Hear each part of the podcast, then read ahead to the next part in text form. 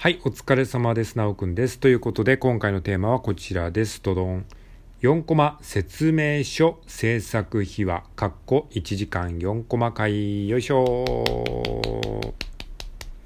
はい。ということで、えー、毎週恒例となっております、1時間4コマ回の、えー、制作秘話を話していきたいというふうに思いますので、えー、よろしくお願いします。はい。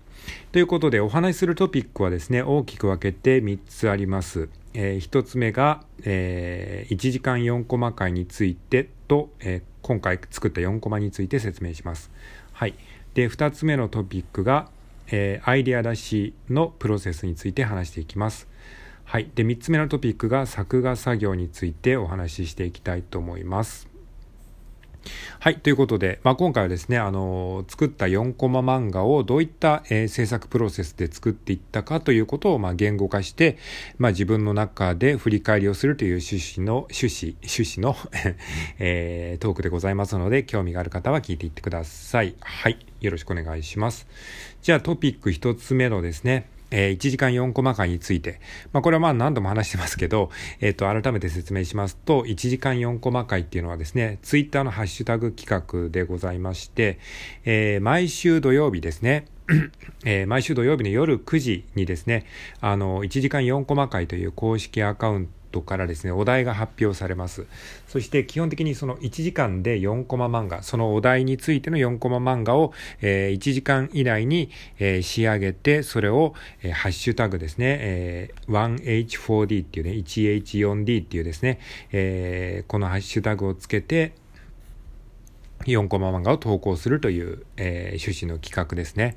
えー、これによってみんなが同じお題で1時間で4コマ漫画を描くという、まあそういう共通のルールのもとで、えー、お互いの4コマをこう見せ合うことができるっていう、まあそういったね、まあ、4コマ漫画の修行の場 修行って言ったらちょっとあれですけど、まあそういったね、あの企画なんですね。はい。で、今回ね、これ6回目かな、今回で確か僕が参加するのは。えー、6回目のチャレンジでございます。はい。ということで、今回のお題はですね、説明書というお題が、えー、出されました。はい。この説明書というお題で4コマ漫画を描くということですね。で、えー、先にですね、今回ね、あの僕が作った4コマ漫画を、えー、ご紹介したいと思います。概要欄にですね、あの、ツイッターのリンクが貼っててありますので、そちらから、えー、僕が今回書いた4コマ漫画を見ることができますので、えー、よかったら見てみてください。はい。じゃあちょっとね、口頭であの、この4コマ漫画をね、先に説明しておきます。はい。えっ、ー、と、ツイッターでリンク飛べる方はリンク飛んで見てみてください。はい。じゃあ先に口頭で4コマ漫画を説明します。まずタイトルはですね、お題そのままの説明書です。で、1コマ目。えっ、と、どっかのお店で、えー、耳かきを買おうと言ってね、主人公が、えー、耳かきをですね、こう購入しようとしてる、え、図ですね。はい。で、2コマ目。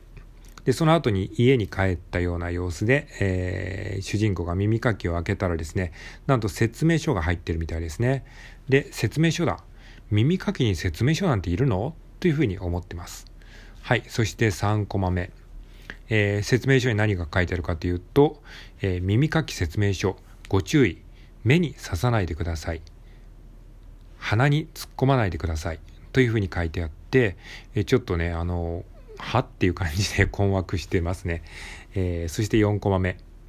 え、さらに説明書が続きます。ティースプーンとして使うのはお控えくださいって書いてあります。そして主人公が使うかというふうに突っ込んでます。はい。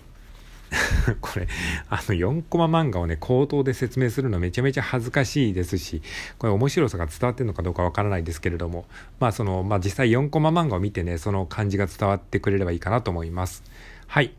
まあこういった4コマ漫画を描きましたということです。じゃあ、えー、これがトピックの1つ目。じゃあ次トピックの2つ目ですね。アイデア出しの話をしていきます。じゃあこのアイデアに至るまでにどういう風なプロセスをたどったのかということをですね、えー、説明していきたいと思います。えー、ちょっと待ってください。で、今回もですね、ラジオトークのライブ配信でですね、あの、アイデア出しの作業配信をしてました。えー、まあ、作業配信をしながらですね、もしリスナーさんが来てくださってコメントしてくれれば、ちょっとアイデアのこうヒントにさせていただこうかなっていう感じで、まあ、ブレストみたいな感じでね、えー、作業配信をしてました。で、まあ、人が来ない場合もあるのでね、人が来なければ、まあ、自分で考えるしかないんですけれども、まあ、なんか別に人が来ても来なくても、あのー、一応こう、えー、囚人監視の気分でね、こう、誰かに見られてるような気持ちで、アイデア出しができるかなと思ってね、ライブ配信をしながら、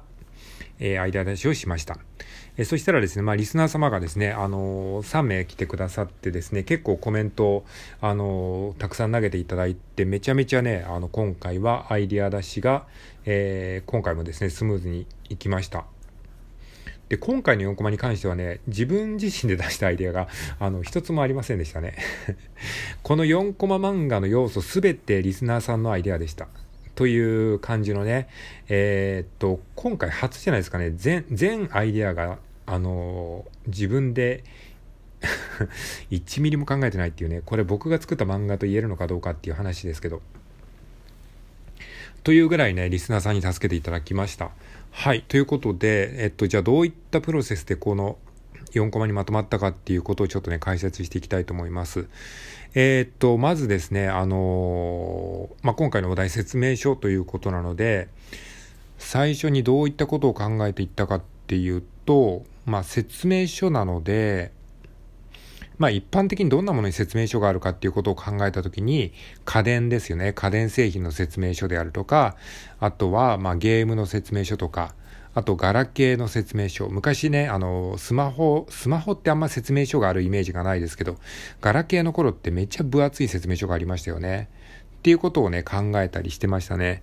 まあ、どんなものに説明書があるんだろう。こんなものに説明書があったらどう、どどうだろうみたいなことを考えてたんですよね。だから説明書普通いらないよねっていうものにも説明書があったらどんな感じなんだろうかっていうことをちょっとあの発想のヒントにしてちょっといろいろ考えてました。えー、そうしましたらリスナー様が来てくださって、まあ、例えばですね、まあ、恋愛の説明書があったらどうだろうかとか、えー、そういうことをね、こう、コメントしてくださったんですね。まあ、確かに恋愛の説明書っていうのはなんか面白そうですよね。普通家電とかね、何かのものの説明書じゃなくて恋愛という概念についての説明書とか、えー、ね、その人に対しての説明書。まあ昔その何とかの取説、A 型の取説、O 型の取説みたいなそういうなんか取説ブームってありましたよね。なんてことをね、思いましたね。えー、そうしましたらまたで別のリスナー様が来てくださって、えー、っとですね、耳かきの説明書、耳かきの使い方っていうコメントをね、えー、くれました。耳かきの使い方。まあ、確かに耳かきってね、別にね、あの説明書いらないですよね、普通。耳かきなんか誰でも使い方わかるから、耳かきの使い方っていうのがあったら面白いですよね。じゃあ、そのにどんなことが書いてあるかっていうと、まあ、これもね、コメントでね、書いてくださいました。耳かきの使い方。丸一、えー、目に刺さないでください。ね、目に刺さないでください。丸二、鼻に突っ込まないでください。鼻に突っ込まないでください。そして、丸3、P に入れないでください。これ見事ですよね。もうこの段階でなんかちょっと見えてきましたね。もうこれ完全にコメントに助けられた感じなんですけれども、えー、耳かきの使い方、丸1、目に刺さないでください。丸2、鼻に入れないで、鼻に突っ込まないでください。丸3、P に入れないでください。っていうことですね。まあ、P っていうのは、まあ、いわゆる、あの、P ですね。っていうことで、あの、あ、これでもう4コマできそうだなっていうふうに思ったんですね。ただちょっとね、この最後のね、P がね、ちょっと下ネタっぽい感じになってしまうので、もしかしたらちょっと苦手な人がいるんじゃないかなっていうところで、何かその、P 以外の面白い、あの、アイデアはないかなっていうふうにちょっと話してましたね。で、例えばですね、そこで、えっと、おへそ、ね、えっと、目に入れないでください、鼻に入れないでください、おへそに入れないでくださいっていう風にしたらどうだろうか。うん、でもね、おへそだとちょっと少しインパクトが薄いなっていう風になんとなく思いましたね。うん。まあ、これいわゆる三段落ちってやつなんですね。耳かきの使い方という、まあそういう大喜利に対して、えー、目に入れないでください、鼻に入れないでください。っていう、まあ、この、これが振りになってるんですね。で、三段落ちっていうのは、この振り、振りに対して3つ目で落とすっていう、まあ、お笑いのテクニックなんですけども、そこで、えー、っと、P に入れないでくださいっていうところなんですけど、この P に入れないでくださいだと、まあ、ちょっと下ネタになってしまう。というところなので、この三段落ちの3段目をどうするかっていうふうに考えていた時にですね、また別のリスナーさんが来てくださって、えー、ティースプーンじゃないですよっていうふうなことをですね、コメントで入れてくださったんですね。えー、つまりその、なんだろう、ティースプーンじゃないですよっていうその注意書きね。だから注意書きっていう文脈で、えー、これはティースプーンではありませんっていう注意書き。これはなんかね、すごいね、面白いなと思ったんですよ。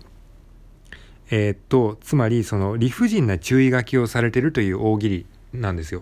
耳かきの使い方に対して、えっ、と、目に入れないでください。鼻に入れないでください。もうこれ分かりきってるじゃないですか。でも分かりきってることなんだけど、えー、それの、まあ、延長線上で、